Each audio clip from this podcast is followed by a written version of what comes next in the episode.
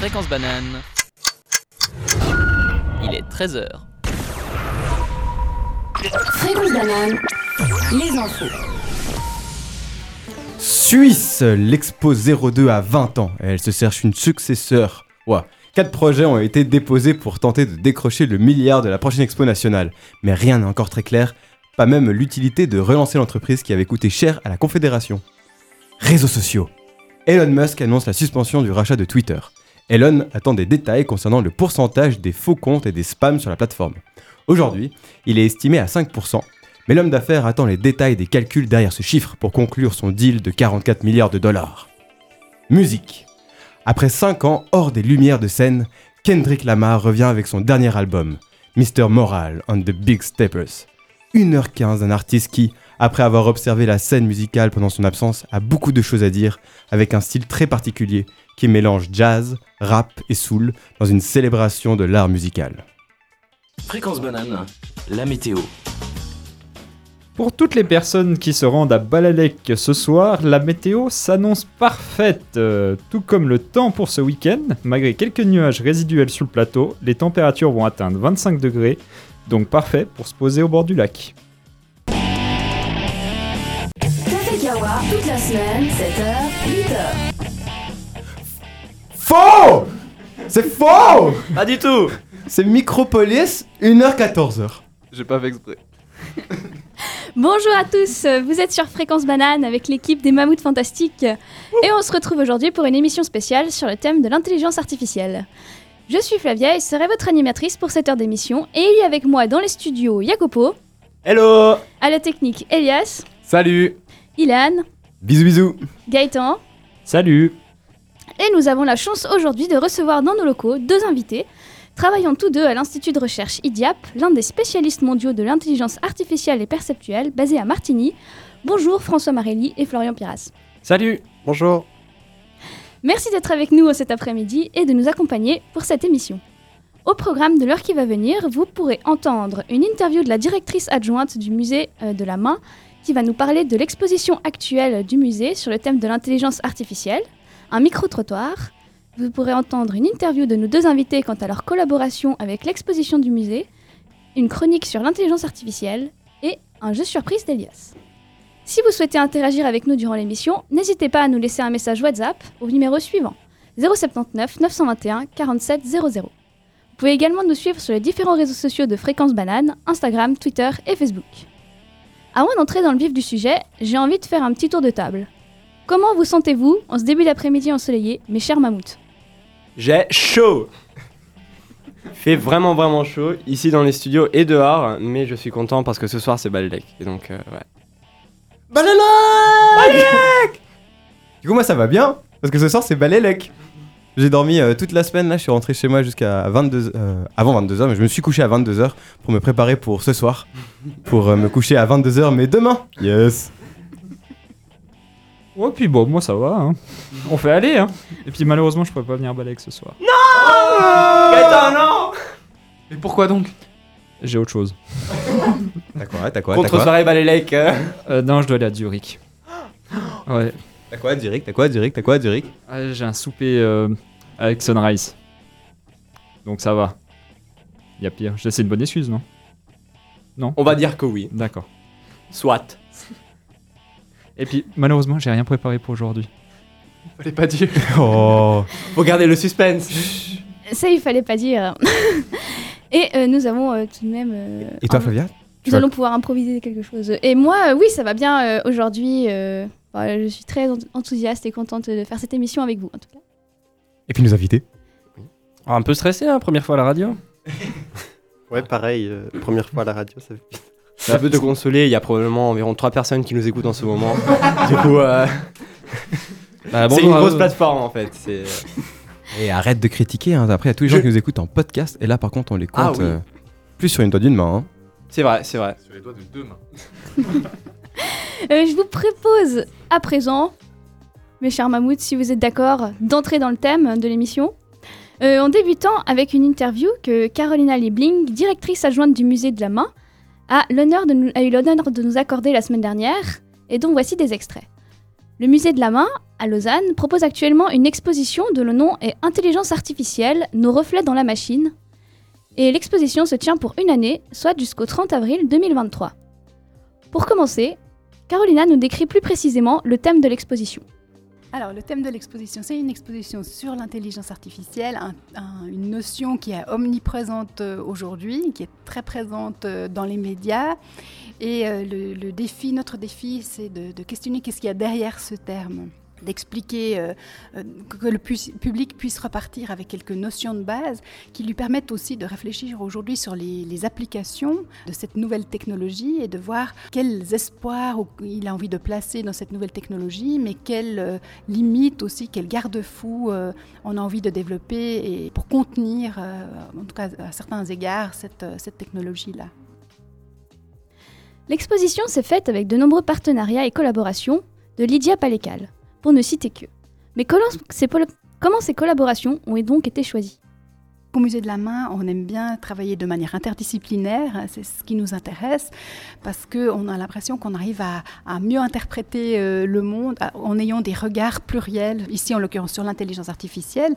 Donc le, le point de départ était en effet euh, technique, technologique. Donc il était tout naturel pour nous de nous tourner vers des spécialistes euh, en la matière, euh, l'Institut de recherche IDIAP à Martigny. Et ensuite, cette thématique-là, on a, eu envie de l'éclairer de manière euh, interdisciplinaire. Et, là, notamment, on a travaillé avec toute une série d'artistes qui, avec un regard décalé, humoristique, sérieux aussi parfois, questionnent notre vie commune avec l'intelligence artificielle. À ce propos, je vous propose de plonger directement au cœur de l'exposition, avec la description d'une des œuvres présentes au musée qui, je trouve, permet justement de bien montrer la diversité des enjeux, qu'ils soient techniques, éthiques ou anthropologiques, que l'exposition souhaite questionner. Écoutons. C'est l'interactif de, de la jeune artiste qui s'appelle Yo Bisek, qui, elle, a détourné, a fait un jeu qui fait que ce qui pour elle était un, handicap à la base, c'est-à-dire de ne pas se faire reconnaître par une reconnaissance faciale parce qu'elle avait la peau noire, elle a la peau noire, eh bien, elle, a détourné ça. Et puis le but du jeu, c'est de ne pas se faire reconnaître par une intelligence artificielle. Et puis elle met là le doigt sur, euh, bah, toute la question des biais, c'est-à-dire euh, lorsqu'on entraîne une intelligence artificielle en ne variant pas assez les, données qu'on lui soumet, elle risque ensuite de ne reconnaître que les éléments avec lesquels elle a été entraînée. En l'occurrence, euh, une majorité de visages d'hommes blancs, qu'elle a, toutes les difficultés du monde à reconnaître une jeune femme qui a un visage de peau noire. Nous sommes aujourd'hui à un peu plus d'un mois de lancement de l'exposition, et je vous propose d'écouter la réceptivité du public qui a pu être mesurée jusqu'à aujourd'hui. Oui, alors on est très heureux, le public se montre très intéressé, très curieux de comprendre, parce que je pense, j'ai l'impression que c'est en effet une, préoccupation qui est, très présente dans la population, et donc le, public est très heureux de, de découvrir et d'avoir peut-être aussi quelques outils pour interpréter, euh, pour mieux comprendre euh, quelque chose qui peut paraître parfois un peu technique et mystérieux, et d'ouvrir, d'entrouvrir un peu un bout de cette, de cette boîte noire. Et ce qui est assez frappant, c'est que notre public est assez intergénérationnel, donc ça va de, l'enfant de deux ans euh, à la personne plus âgée qui, qui vient peut-être avec son petit enfant pour essayer de comprendre quelles technologies sont, sont utilisées euh, aujourd'hui. Mais le musée n'organise pas qu'une exposition.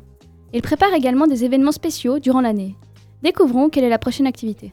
Oui, alors on a un événement le 19 mai prochain. Au Musée de la Main, on, organise des soirées qui s'appellent les Nights, durant lesquelles euh, on, propose différentes choses dans une ambiance hein, décontractée, avec de, avec de la musique, avec un DJ. Il y a des interventions scientifiques, des courtes interventions, euh, parfois un peu décalées, de scientifiques qui viennent présenter un aspect de leur recherche. Lors de notre prochaine night que nous avons appelée Welcome to the Future, Caroline Butet, une artiste euh, qui, qui va nous, nous présenter en, en 15 minutes comment devenir une artiste euh, IA euh, célèbre et fameuse et ut- utiliser de l'IA pour créer des œuvres d'art. Avec euh, Sylvain Calinon qui va nous parler de l'apprentissage robot par imitation et Lin Nguyen Huang qui va nous parler de la science-fiction et de l'utilisation de l'image qu'on se fait de l'intelligence artificielle dans la science-fiction et il va nous montrer en quoi on est parfois rattrapé, la réalité parfois rattrape ou dépasse euh, la, la science-fiction. Et ensuite, le public sera également invité à participer à des expériences d'intelligence collective euh, pour battre une intelligence artificielle. Vous l'aurez compris, La date à retenir est le 19 mai, donc jeudi prochain à 19h, pour une night au musée de la main à Lausanne. Et enfin, Carolina nous propose un petit mot de la fin pour convaincre les, vent- les éventuels futurs visiteurs de venir. Bah, laissez- Laissez-vous surprendre, euh, comprenez en, faisant toute une série d'expériences, euh, laissez-vous euh, désarçonner par des installations artistiques qui peuvent vous mettre peut-être un peu mal à l'aise, mais qui sont surprenantes. ouais, venez expérimenter. Merci beaucoup Carolina pour vos informations, explications et votre enthousiasme rayonnant. Carolina Liebling, vous, êtes donc, je le rappelle, directrice adjointe du musée de la main à Lausanne, qui tient en ce moment une exposition sur le thème de l'intelligence artificielle, nos reflets dans la machine, exposition visible jusqu'au 30 avril 2023. Et à présent, euh, je crois que Ilan, euh, tu nous as préparé un petit quelque chose. euh? Oui, bah, j'ai passé le début de ma semaine avec un petit micro jaune dans la main, dans la rue qui va vers le métro, pour euh, stopper les passants et leur poser une question. C'est la première fois que je fais ça, j'étais tout gêné au début, et après finalement les gens m'ont- sont- ont été tout euh, joyeux de parler à mon micro. Euh, la question du coup, vous allez la découvrir, j'ai essayé de mixer l'intelligence artificielle à ce que j'aime bien moi, c'est les relations humaines. Alors découvrons ça tout de suite. Imaginez, vous êtes en soirée, vous rencontrez quelqu'un, le courant passe bien, vous flirtez, il y a des blagues, la séduction monte, la température aussi.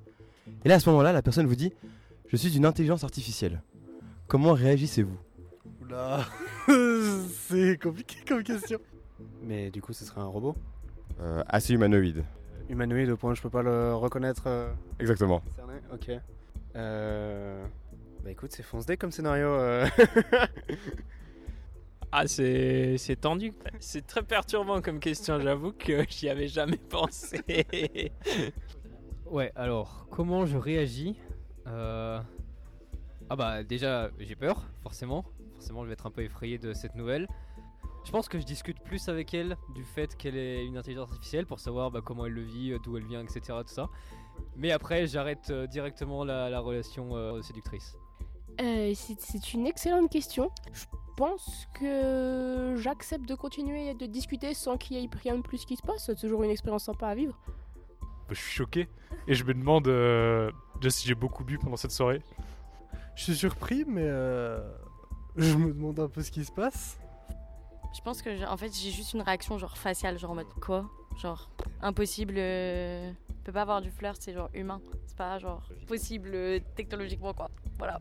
Et à ce moment-là, la personne te dit que c'est une intelligence artificielle. Comment réagis-tu? Je pense pas que c'est une situation très probable déjà que je flirte avec quelqu'un en soirée. I would just run away. no, that's scary. Je sais pas, je me lève, je pars. Très probablement, je pars. Après, euh, il y a des questions auxquelles on ne sait pas répondre jusqu'au moment où on s'y trouve. Choqué. Très choqué, je pense. Parce que si j'arrive pas à la distinguer, c'est terrifiant. Si j'arrive pas à la distinguer et que j'arrive à tomber amoureux d'une intelligence artificielle, c'est terrifiant. Et ça pose après plein de questions sur euh, les lois autour de tout ça ou quoi, mais c'est terrifiant. Je pense que je rigole. Parce que quand je sais pas quoi faire, je rigole et puis euh, ça marche quoi. Euh, je pense que c'est un blanc de malaise. Peut-être un mouvement de recul parce que bah, je m'attendais à que ce soit une vraie personne et que du coup, bah, genre, je me sens un peu idiote. je serais intrigué, genre je la toucherais pour voir. euh, parce que c'est hyper intriguant, genre c'est un robot et tu viens d'avoir une super soirée avec, enfin c'est étrange quoi. Un peu déçu d'avoir passé une certaine partie de ma soirée à m'attendre à quelque chose qui, qui va un peu dans le vide. Et après aussi impressionné de ce que l'intelligence artificielle peut faire, qu'on ait ce type de- d'interaction et que le coup on passe bien quand même. quoi. Je pense que je serais surprise et je voudrais. Je serais intéressée à savoir en plus sur la personne. Enfin, sur l'IA. Euh, moi, je pense que direct, il y aura une sorte de déclic dans ma tête. Je me dirais, ah ouais, en fait, euh, genre, toute cette soirée, c'était du faux. Genre, j'ai pas parlé à une vraie personne et tout. Et tout ce qu'il y a eu, entre guillemets, entre nous, genre, c'était pas réel. euh, Enfin. Si j'arrive vraiment pas à décerner, pourquoi pas hein Je suis ouvert à certaines expériences, tu sais. Bah, je pense, je dirais mince. Disons que si tu veux entretenir une relation avec une intelligence artificielle, moi je trouve ça presque dommage. Tu enlèves tout ce qui est d'humain à ce qu'il était avant, si on veut. Mais, mais est-ce que la personne, euh, c'est, elle a l'apparence physique euh, d'un humain ou d'une humaine? Oui. Bah, je pense que c'est peut-être euh, le cas déjà, dans, dans, dans- dans la réalité de, tout- de nos jours. Parce que ça m'étonnerait qu'un humain pose ce genre de questions genre, euh, à, à d'autres humains. Et du coup, euh, êtes-vous une intelligence artificielle? Oui, je suis une intelligence artificielle. Oh ben dis donc Que pensez-vous du prix du pétrole négatif? Bah, c'est bien fait pour ceux qui prennent la voiture. Voilà, voilà Ouais, c'est trop bien Voilà la réaction du coup de tous les gens que j'ai pu interviewer. J'en ai plus d'une d'une vingtaine. Du coup là autour de la table, si c'était à vous que je posais cette question, comment répondriez-vous Du coup vous êtes en soirée, vous flirtez avec quelqu'un qui s'avère être une intelligence artificielle. Nos chers invités, comment est-ce que vous réagirez à ça? Bah, déjà, je serais surpris. je pense que c'est normal. Puis. Ouais, c'est un peu. Ouais, sans voix. Mais après, pour euh, l'expérience, je pense. euh, bah, je continuerai à parler, tout ça. Puis un peu voir. euh, Ouais. Ça change complètement l'expérience d'avant, c'est-à-dire la discussion sympa ou quand même d'humain à humain un peu, cette sensation-là d'avoir une relation. Bah, ça, ça disparaît? Ouais, je pense. Enfin, après, c'est un peu aussi effrayant. Enfin, je sais pas, le fait d'être en contact avec une machine plutôt qu'un être humain. Enfin, les relations sont quand même un peu différentes, plus distantes. Enfin, je sais pas. Ouais. Et notre deuxième invité? Oh Euh, moi, je serais curieux. Euh, J'essaierais d'un petit peu euh, titiller, voir jusqu'où ça, jusqu'où ça va et voir euh, parce que euh, actuellement, au niveau technologique, on en est quand même loin. Du coup, je serais assez bluffé. Essayer de voir euh, comment ça marche et puis euh, essayer de voir euh, les limites. Il y a toujours un moment où, en général, ça atteint ses limites. Puis euh, j'avoue que je serais un petit peu à aller jusqu'à ce que ça bug.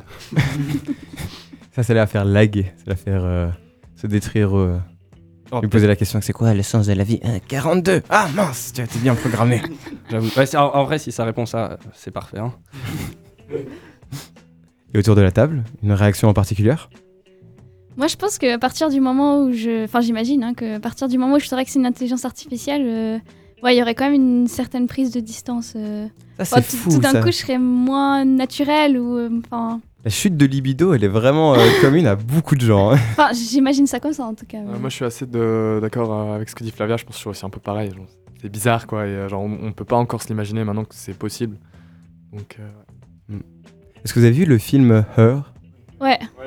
Ce que je trouve intéressant dans ce film, c'est que la relation, elle est pas du tout montrée de manière dystopique ou un truc euh, qui va nous détruire, mais vraiment plus une, une relation entre euh, du coup une intelligence artificielle et un humain, et d'une manière assez poétique. Du coup, quand on voit ça, on se dit ah purée, on peut avoir une relation amoureuse avec quelque chose d'autre qu'humain. Voilà, c'était euh, l'idée que j'ai- lancée. J'ai essayé de. La personne là dans le, le micro-trottoir qui était très terrifiée, qui était là, je serais choqué, oh mon dieu, c'est la fin. J'ai essayé de lui dire, mais est-ce que vous avez vu le film Heure par exemple? Elle était là, non. Et du coup, euh, peut-être qu'elle allait rentrer chez elle pour aller le voir, ce serait rigolo. mais euh, du coup, je te redonne la main, euh, Flavia, pour la suite euh, de l'émission.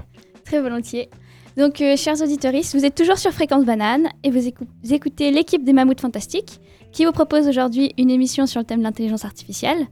Nous avons la chance d'avoir cet après-midi dans nos studios deux invités, François Marelli et Florian Piras, Florian Piras pardon, qui travaillent tous deux à l'Institut de recherche IDIAP, spécialiste mondial de l'intelligence artificielle et perceptuelle, basé à Martigny. Si vous souhaitez réagir avec nous durant l'émission, n'hésitez pas à nous laisser un message WhatsApp au numéro suivant 079 921 47 00. Vous pouvez également nous suivre sur les différents réseaux sociaux de Fréquence Banane, Instagram, Twitter et Facebook. Et donc tout à l'heure, euh, nous avons pu entendre des extraits de l'interview de Carolina Liebling, directrice adjointe du musée de la main, euh, musée euh, lausannois qui propose actuellement une exposition dont le nom est Intelligence artificielle, nos reflets dans la machine, et qui se tient pour une année, soit jusqu'au 30 avril 2023. Et vous, nos deux invités, François et Florian, vous avez travaillé sur un des dispositifs qui est actuellement dans le musée. Et euh, j'aimerais vous poser comme euh, première question si vous pourriez euh, décrire en premier lieu votre installation pour les auditeuristes. Ah oui, tout à fait. Donc, le dispositif a pour but de poser la question aux visiteurs est-ce qu'à partir d'une image de mauvaise qualité, en noir et blanc, toute déformée, avec beaucoup de bruit, est-ce que sans améliorer li- l'image de base, on arrive, à, grâce à l'intelligence artificielle, à retransformer cette image en une belle image, comme on aime les voir, en couleur, avec les belles formes et haute résolution et pour ce faire, en fait, on, on prend le visiteur par la main et on lui fait passer par les quatre grandes étapes qui permettent d'entraîner ce genre de modèle, voire un petit peu démystifier comment ça marche en dessous. Donc on va leur faire d'abord prendre des photos de mauvaise qualité, ils vont devoir justement euh, faire des paires images mauvaises, images de bonne qualité pour apprendre à la machine justement comment passer de l'un à l'autre. Et à la fin, le visiteur est amené justement à faire des essais, voir à quel point ça marche dans certains cas. et aussi éventuellement dans quel cas ça peut ne pas marcher pour se rendre compte des limites de ce genre de modèle. Euh, Florian, est-ce que vous pourriez nous expliquer comment ça se passe un peu une collaboration entre une, entité scientifique et un musée? Euh, Est-ce que c'est vous qui proposez des idées de dispositifs ou est-ce que c'est le musée? Comment ça, se passe? Euh, nous, dans notre cas, du coup, on, avait, euh, on nous a proposé de faire une démonstration pour euh, le musée. Et du coup, on a fait un petit brainstorming dans notre labo. Et puis, on a amené du coup cette idée pour un peu pouvoir démocratiser un peu expliquer de manière ludique ce qu'on fait à l'IDIAP, en particulier dans notre labo d'imagerie computationnelle. Donc euh, l'idée, elle a été développée euh, genre en groupe tous ensemble euh, autour d'un brainstorming. Ah oui, c'est ça, oui. Et comment est-ce que vous avez procédé pour faire Enfin, j'ai l'impression que vous avez fait quand même un travail de vulgarisation. Et est-ce que c'était difficile de, de faire ce travail ou? Euh, oui, quand même assez, parce qu'il fallait pouvoir toucher aussi bien les enfants que les personnes un peu plus âgées, puis les personnes qui s'y connaissent un peu pour pas non plus les embêter. Et voilà. Et du coup, c'est un peu aussi compliqué de.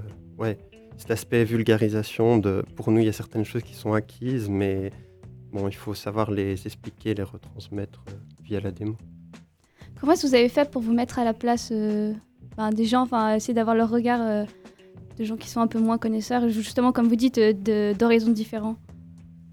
Ben, on a fait déjà une première démo et puis après on a essayé de la faire tester au maximum de gens pour voir un peu les retours et pour voir ce qu'on pouvait améliorer. Et donc les sujets euh, sur lesquels vous avez testé, c'était, euh, est-ce qu'ils étaient de plusieurs, euh, plusieurs horizons différents Ou vous avez choisi comment vos sujets Bah, déjà au début on a fait tester enfin, via des collègues et les personnes autour de nous. Puis on a eu l'occasion d'avoir des étudiants, enfin des élèves de je pense 12 ans enfin, qui étaient à l'école, du coup qui ont pu aussi donner leur retour, etc.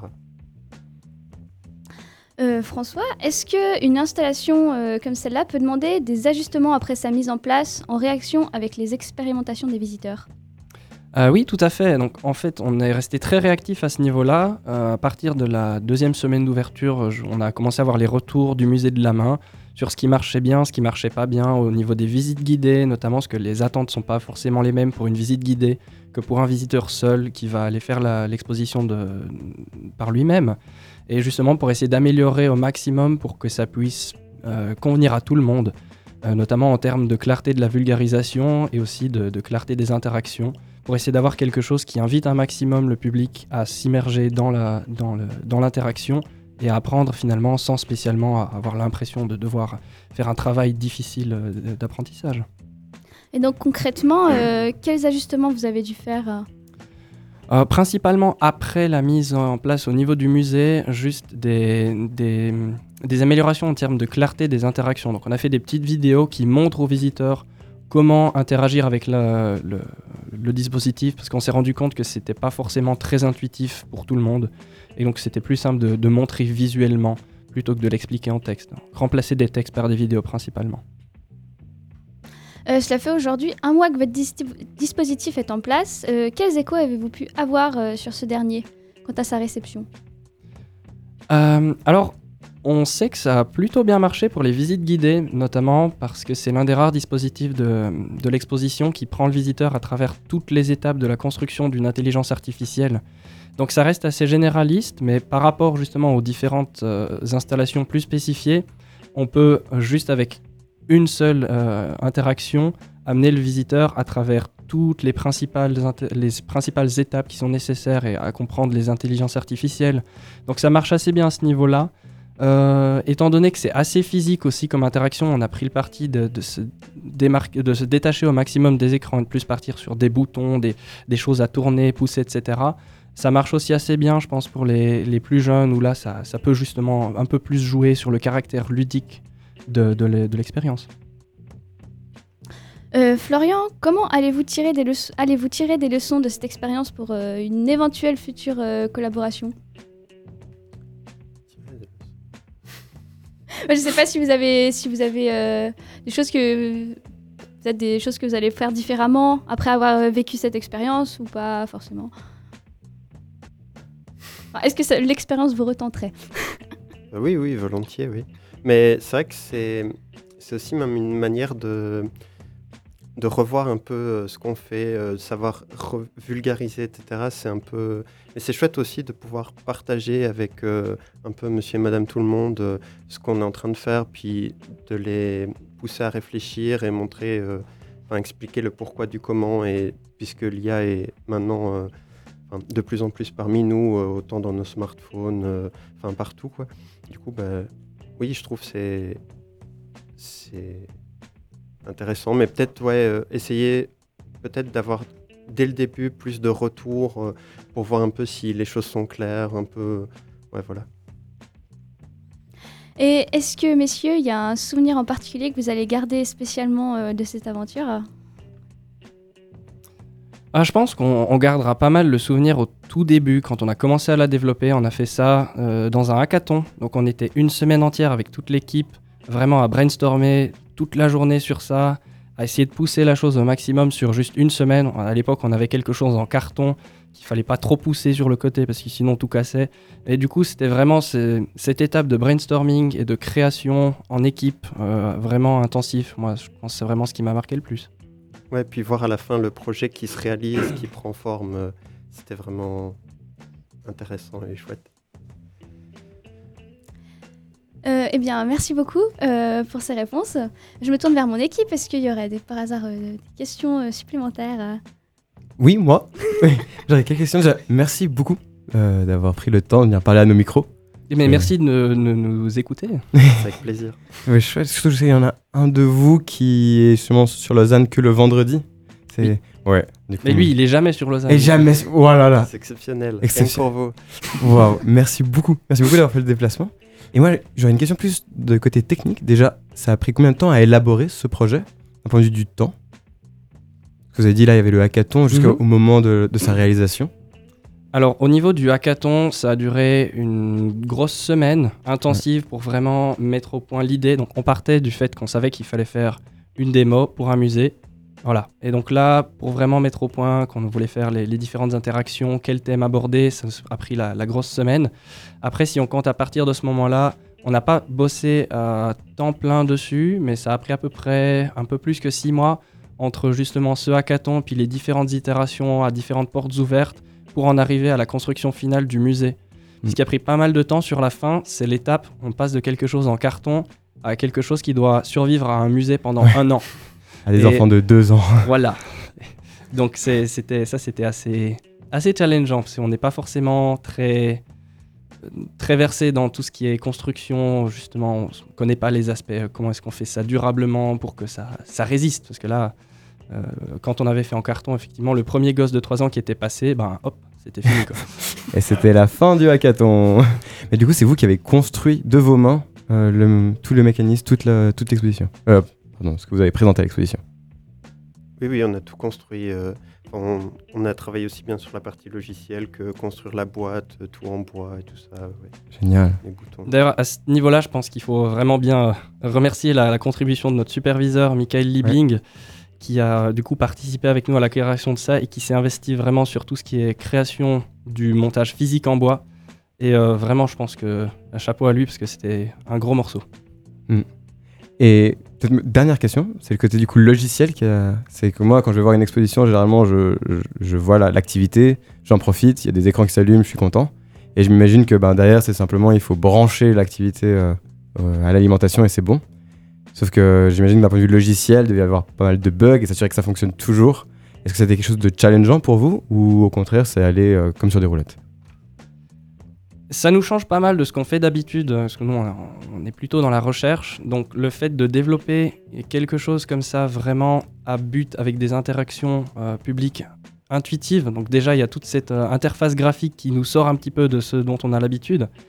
Et, et faire en sorte que tout marche facilement pour, euh, pour le personnel du musée. Donc, c'est-à-dire qu'ils mettent le courant le matin, Mm. tout doit se lancer Ouais. correctement. Euh, bon, ça demande un petit, peu, euh, un petit peu de réflexion au niveau du design. Mais ça, on avait déjà fait des expériences similaires par le passé, donc ça, ça allait.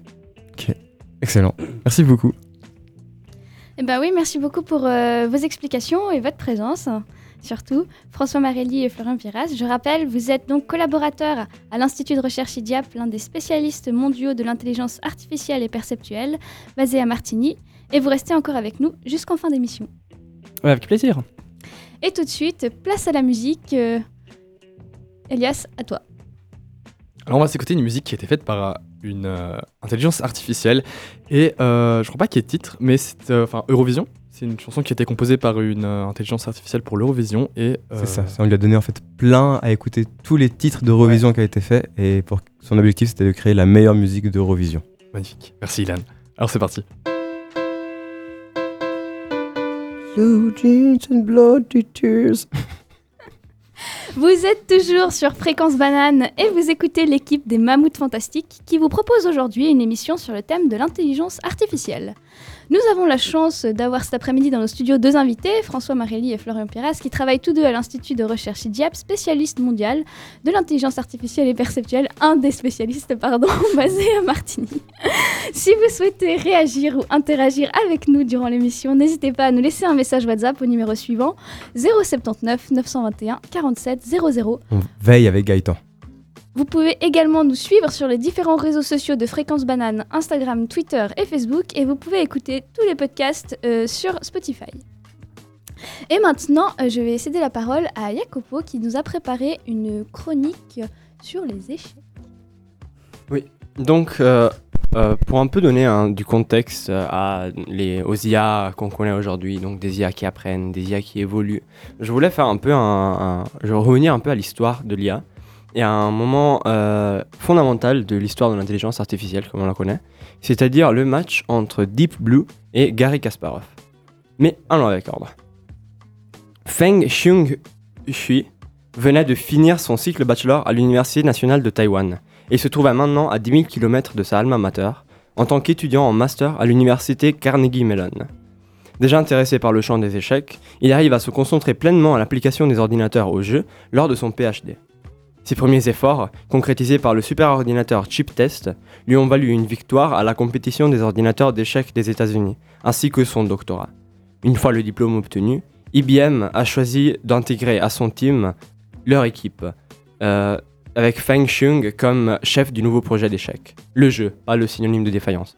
Euh, donc, euh, pendant que tout cela avait lieu, de l'autre côté du monde, une icône du jeu humain contre humain montrait ses capacités euh, dans son pays d'origine. En 1978, à l'âge de 15 ans, Garry Kasparov s'était qualifié pour le championnat soviétique d'échecs, devenant le plus jeune joueur à atteindre ce niveau. Encore dépourvu de rating Elo à l'époque, il a rapidement montré son talent dévastant en gagnant un nombre incroyable de parties.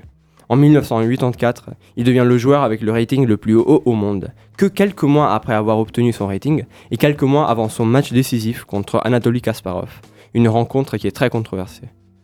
Malgré les hauts et les bas du match, qui a duré presque deux ans avec un an de pause puisque Kasparov n'avait pas envie d'affronter son adversaire, euh, c'est Kasparov qui gagne et qui se trouve donc à 22 ans au premier, gradin des échecs mondiaux, cha- champion parmi les champions. Revenons donc à Feng Xiong et à IBM. Depuis son arrivée, Deep Thought, qui était donc le, nouveau nom du PC de, euh, de Feng Xiong, euh, avait été amélioré considérablement, mais il a tout de même perdu en 1800 1989 contre Kasparov même, lors de leur première rencontre. C'était un résultat qui n'était pas inattendu des euh, développeurs de l'ordinateur, mais qui a tout de même euh, donné un nouvel élan au projet dans le but de l'améliorer encore plus, de pouvoir finalement gagner au moins une partie contre Kasparov. Il y a donc un nouveau changement de nom. De Deep Thought, il devient Deep Blue, comme on le connaît aujourd'hui. Et euh, le développement de l'IA devient une grosse priorité pour le team d'IBM. Des experts, comme le grand maître Joel Benjamin, ont été rajoutés au team pour rendre le jeu de l'ordinateur plus vrai et plus euh, standard par rapport aux, compétitions. Et, des situations, et pour ajouter encore plus de situations de start et de endgame. Il faut donc tout de même parler un peu de comment marche Deep Blue. La technique utilisée est le alpha beta pruning, c'est-à-dire le taillage alpha-beta. Pour faire simple, il s'agit d'une amélioration des algorithmes de recherche conventionnels qui permet à la simulation de l'ordinateur de tourner un peu plus rapidement.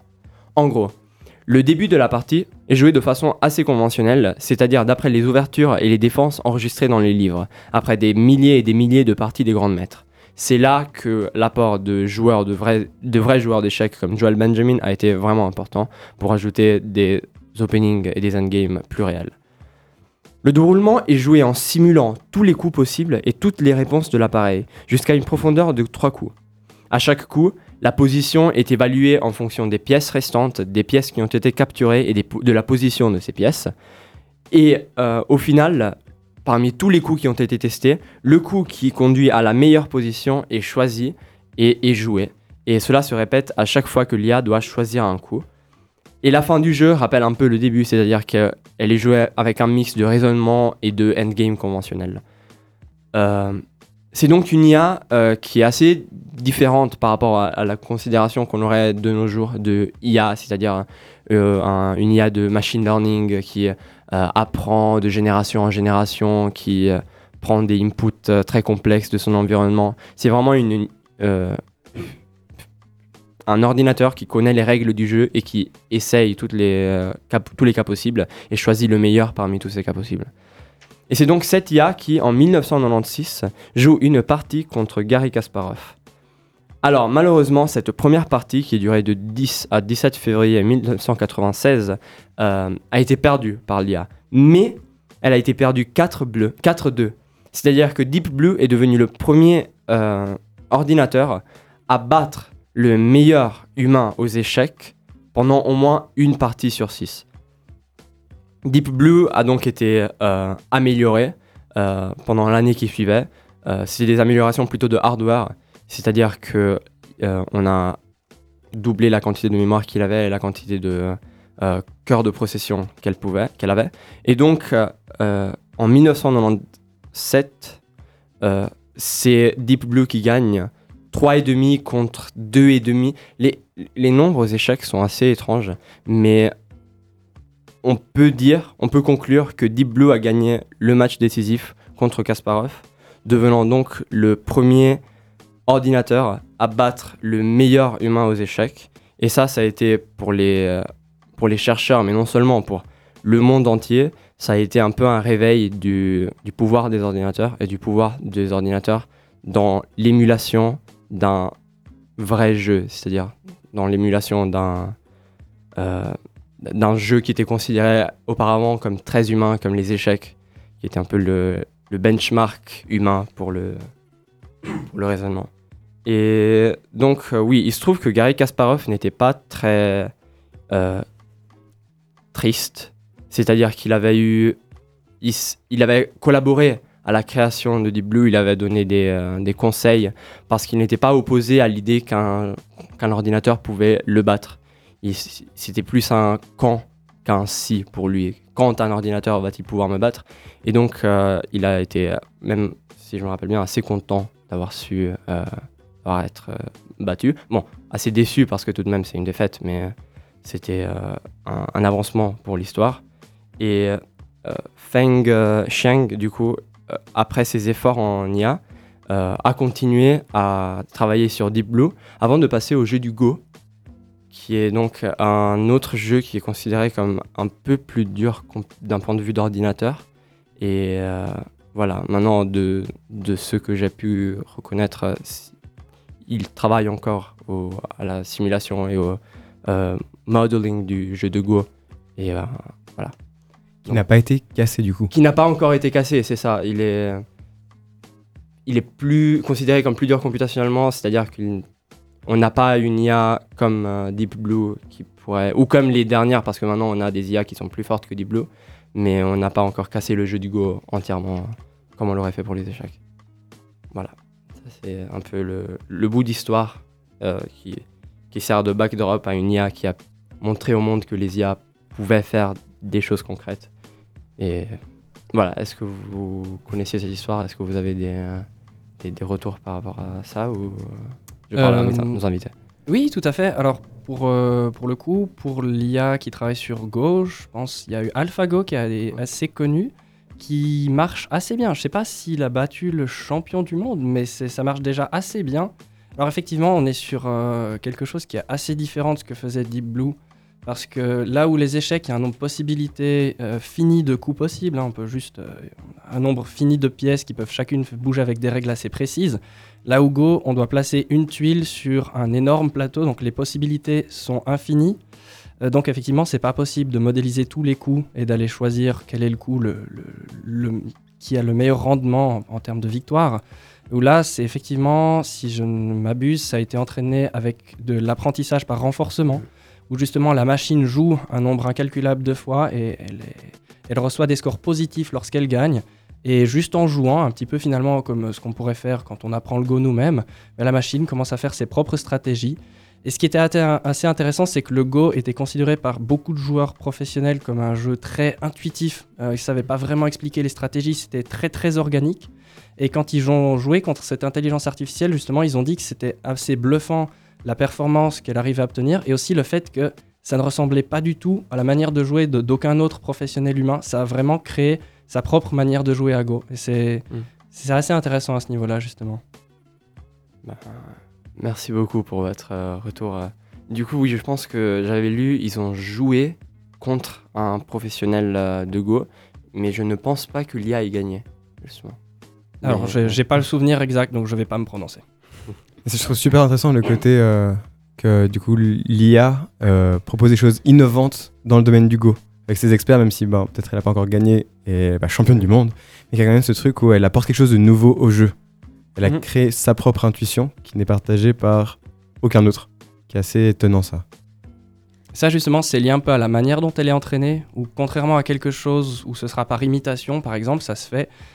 Je pense pour AlphaGo, ce qui s'est fait, c'est qu'il y avait un AlphaGo qui joue pas très bien, qui a joué contre un autre AlphaGo qui joue pas très bien, et en jouant contre lui-même, bah, il s'est amélioré parce qu'il devenait meilleur, donc son adversaire devenait meilleur, et ainsi de suite, jusqu'à atteindre un niveau assez élevé.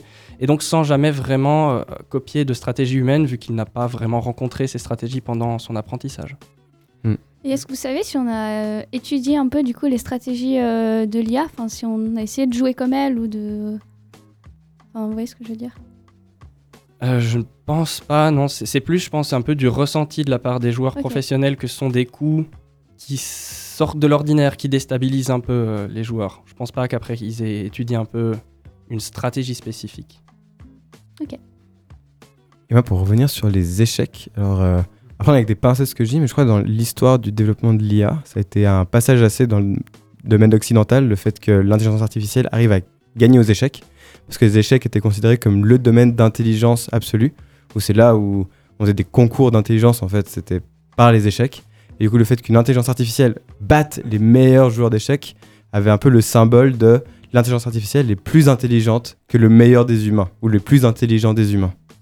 Bah oui, justement, euh, si je peux euh, me permettre une autre, euh, un tangent historique, euh, c'était justement déjà euh, Turing et déjà Shannon, qui étaient donc les, les théoriciens de euh, l'informatique comme on la connaît aujourd'hui. Déjà, eux étaient en train de travailler à leur al- algorithme de, de, de jeu aux échecs, comme un peu une, une vision utopique de leur l'ordinateur parfait. L'ordinateur parfait était censé savoir jouer aux échecs. Parce que pour eux, c'était la preuve qu'il était finalement devenu très intelligent. Et les, les échecs étaient un jeu, les, les jeux comme ça, donc le Go, les échecs, ils étaient très présents dans ces universités-là, c'est-à-dire que même à Princeton, il y avait des grands clubs de Go, de grands clubs d'échecs, et les, les informaticiens étaient un peu, voyaient un peu ces échecs comme le, le, le benchmark, justement le benchmark ultime pour leur IA.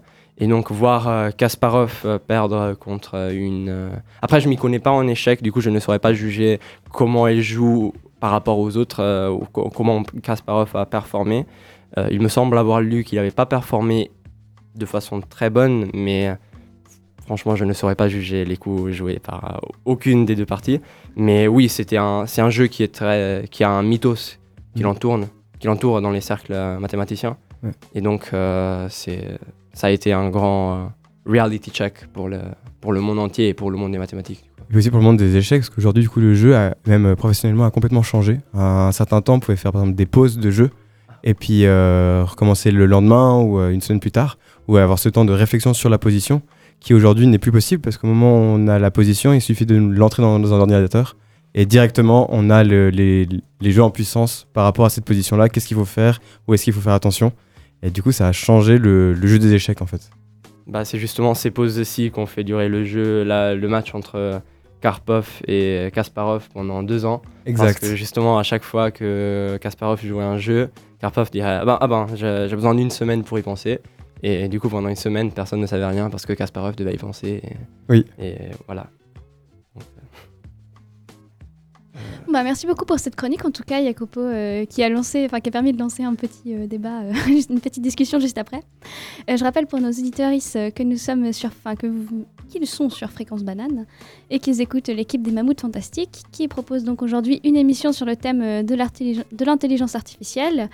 Euh, si vous souhaitez réagir avec nous, n'hésitez pas à envoyer un message au 079 921 47 00 et à nous suivre euh, sur nos différents réseaux sociaux. Et vous pouvez écouter euh, tous les podcasts de Fréquence Banane sur Spotify. Et à présent, je pense que un petit jeu est Un préparé. jeu, le jeu d'Elias, le jeu d'Elias, le jeu d'Elias. Ouais. Oui, ça fait tellement longtemps qu'on n'a pas eu un de tes jeux. Oui, j'avais des choses à faire, j'avais plus. Enfin bref, euh, du coup, ce que j'ai fait, c'est que j'ai préparé des petits extraits audio que je vais vous faire écouter. Et vous devrez me dire si euh, ces morceaux ont été composés par des intelligences artificielles ou ben, par, des, par des humains. Voilà. Euh, Jacopo, est-ce que tu veux que je coupe les micros pour t'entendre aussi? Ah oui, oui, ça, c'est Ok. oui. Ça joue. Euh, un nombre entre 1 et 5 12. Excusez Gaëtan, il est pas à l'EPFL. C'est- pas très gentil. ok. Alors, c'est parti.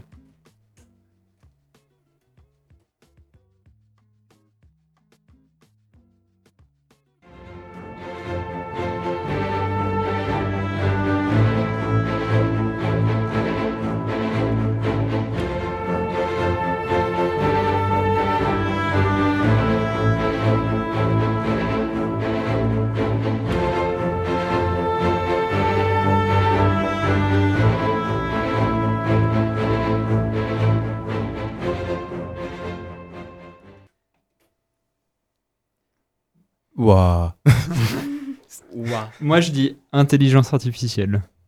Moi, j'ai envie de regarder un film maintenant. Oui, d'ailleurs, un concert classique. Je sais pas, mais euh, le, le feeling. Personnellement, je dis intelligence artificielle aussi. Nos invités, vous pensez quoi? Moi, je pense intelligence artificielle ou musicien pas très inspiré. Oh En fait, c'est moi qui l'ai fait.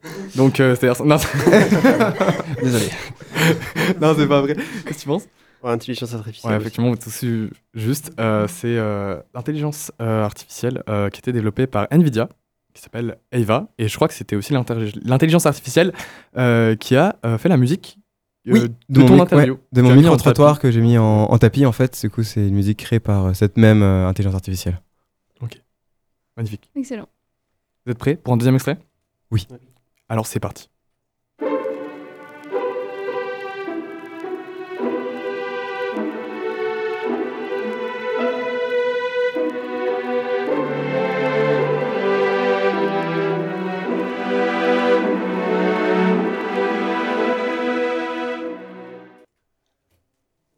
Là, il y a un, un truc, c'est qu'il y a le grain. Il y a un peu le, le grain du tourne-disque le qui est présent.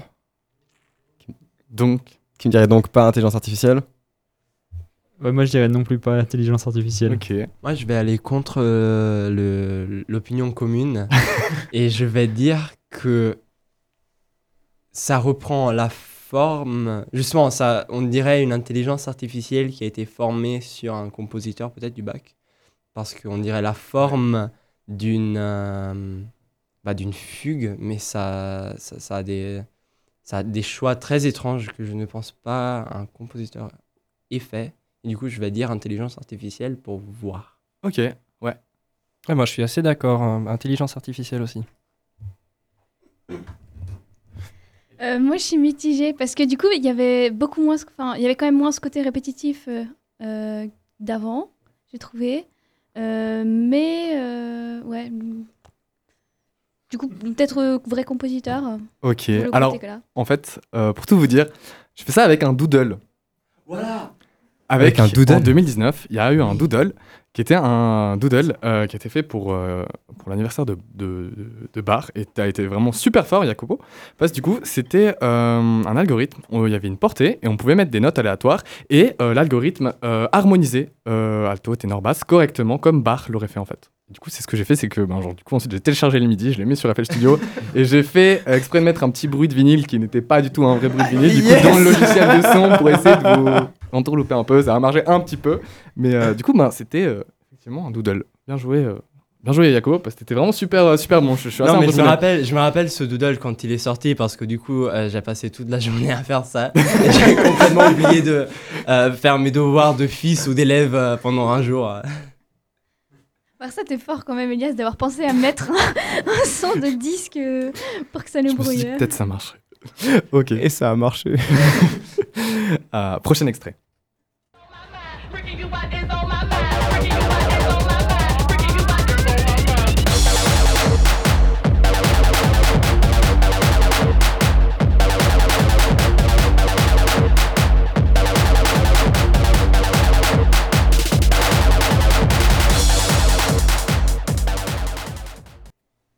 Moi, je crois qu'ils viennent à Balélec, eux. Ouais, je crois que je me suis fait griller. Ouais. T'as été écouté avant Non. En, Non en plus, ah, ils viennent vraiment à Balélec.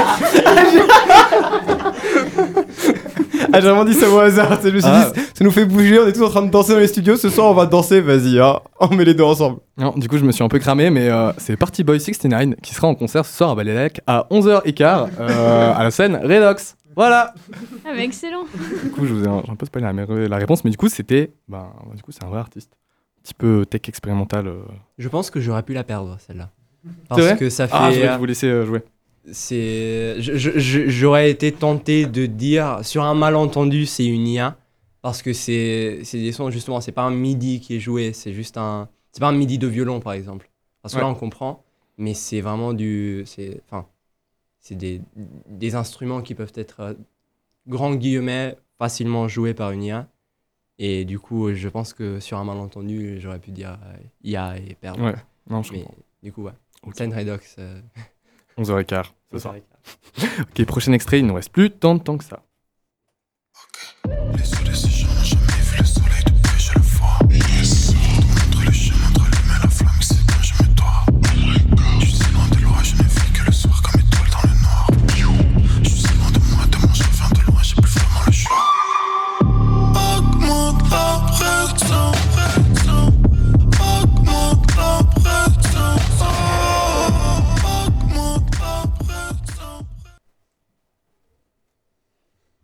Artiste.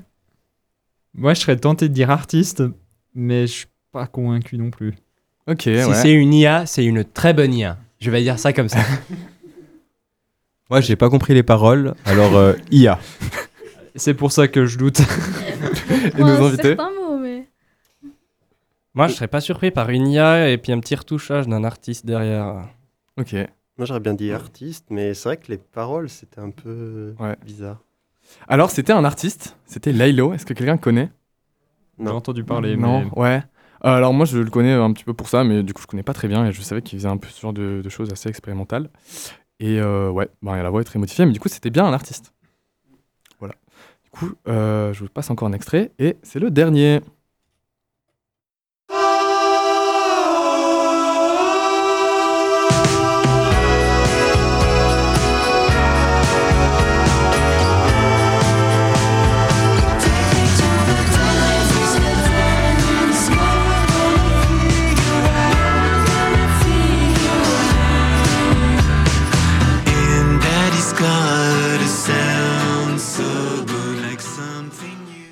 Alors, moi, j'ai la réponse.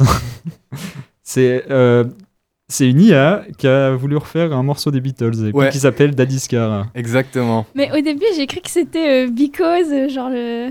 Enfin, ouais, vraiment, genre les premières notes. Ça m'a fait penser à ça, bah, justement des Beatles. Ouais, ouais. mais du coup, ouais, ils ont fait, ils ont fait une IA pour euh, recréer un morceau des Beatles. Ouais. Et du coup, j'avais fait, j'ai pensé faire une chronique sur ça, mais du coup, j'ai bien fait. Mais du coup, recréer un morceau, ça veut dire euh, enfin faire un nouveau enfin ou euh, Après, je sais pas comment ils s'y sont pris, mais ils ont, ouais, ils ont. Mais c'est pas un morceau enfin c'est pas un morceau existant. Non, non. Non. Je voulais dire, ils ont vraiment Ils, ouais, ils ont Ils ont donné des musiques des Beatles à l'IA, puis ils ont Ouais. créé une, ça a recréé une, une musique. euh, C'est leur prochain single. Scoop, premier scoop sur fréquence banale, les Beatles se reforment. Mais en vrai, à part ça, il y a, euh, ben, euh, quand on écoute de, des, enfin, de certaines interviews d'artistes, des fois ils disent qu'ils aimeraient faire des feats avec ben, des artistes qui sont décédés malheureusement. Mais euh, du coup, est-ce que ça pourrait être une, une alternative? Bah, il y, a les- il y a les hologrammes maintenant. Il y a des concerts euh, de Tupac en hologramme. Ah, c'est vrai? Oui. C'était Coachella d'il y a 10 ans, je Bah, il y a pense. Jean-Luc Mélenchon puis Tupac, quoi. Donc ça dépend ce que vous préférez, mais Il y a un site, je pensais faire un jeu sur ça aussi, heureusement que j'avais pas fait parce que ça aurait fait deux jeux très très similaires. Mais il y a euh, un service sur internet qui permet de euh, prendre des voix d'artistes, c'est souvent des rappeurs, et de générer des nouvelles.